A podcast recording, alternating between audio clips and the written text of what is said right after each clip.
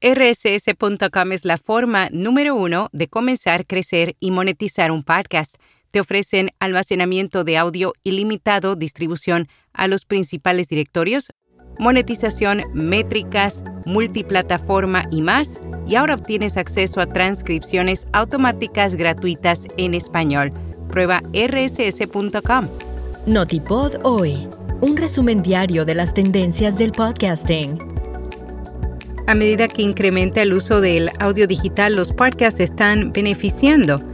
Aseguran que el uso de videos en las redes sociales aumenta el engagement y revelan que los españoles no solo están usando Google para realizar sus búsquedas. Yo soy Araceli Rivera. Bienvenido a Notipod hoy. El último pronóstico de eMarketer muestra que la cantidad de tiempo dedicado a escuchar podcasts está en aumento Específicamente, la firma de investigación reveló que los oyentes de podcast de 18 años o más pasan un promedio de 51 minutos por día consumiendo el medio. Eso es un 6,9% más que hace un año. Y para 2025, eMarketer pronostica que aumentará a 56 minutos por día. Asimismo, también estima que aquellos que no son oyentes habituales de podcast dedican 23 minutos al día a escucharlos y para 2025 espera que suba a 27 minutos.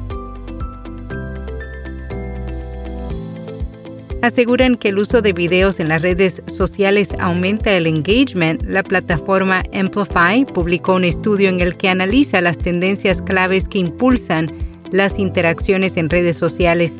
Reveló que los videos en formato Instagram Reels superan al resto de formatos de la aplicación. Específicamente generan un 55% más interacciones que las publicaciones con una sola imagen y un 29% que aquellas que tienen un video estándar.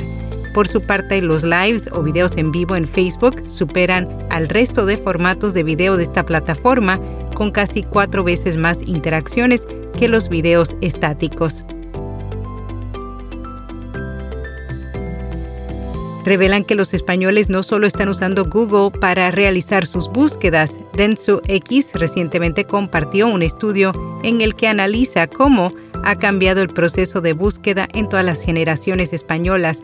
Descubrió que un 65% de las personas de 18 a 29 años reconocieron que efectivamente habían cambiado su forma de buscar, al igual que un 55% de los de la franja de 30 a 44 años y un 38% de las de 45 a 54 años también lo hicieron. El informe destaca dos hechos relevantes que han influido en esta transformación. Por un lado, la aparición de los influencers, por otro lado, la transformación de canales ya existentes, como son las redes sociales.